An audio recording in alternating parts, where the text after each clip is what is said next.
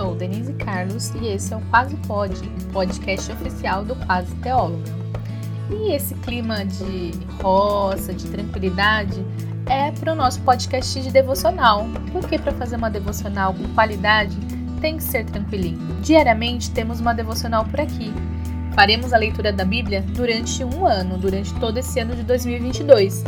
Por dia, farei uma reflexão junto com vocês com base nos capítulos lidos. Vamos lá?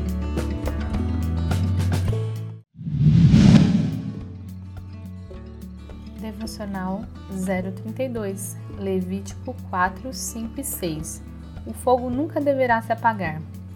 Quero destacar com vocês os versículos do capítulo 6, 12 e 13. Vamos à leitura? Enquanto isso, o fogo do altar será mantido aceso, nunca deverá se apagar.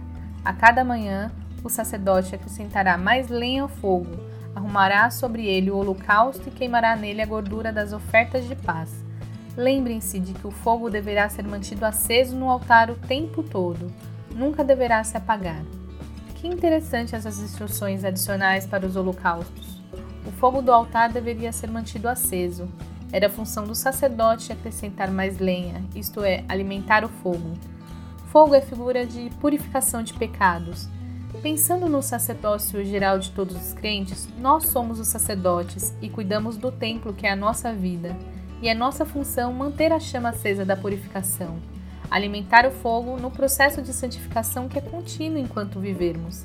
A chama deverá ser mantida acesa, Alimentar o fogo é manter o coração aquecido através das escrituras, dos ensinamentos, da oração, da comunhão, do relacionamento com Deus através das ofertas, o sacrifício a Deus diário, que é feito não por obrigação, mas por haver compreendido a nossa culpa, nos achegarmos a Ele com reverência, pedindo arrependimento diário, declarando que somos pecadores, mas nele somos justificados, regenerados e santificados.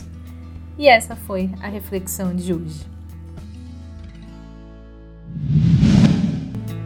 Vem refletir conosco durante todo esse ano. Segue o Quase Pode, se inscreve no Quase Teóloga no YouTube e me segue no Instagram, arroba Quase D.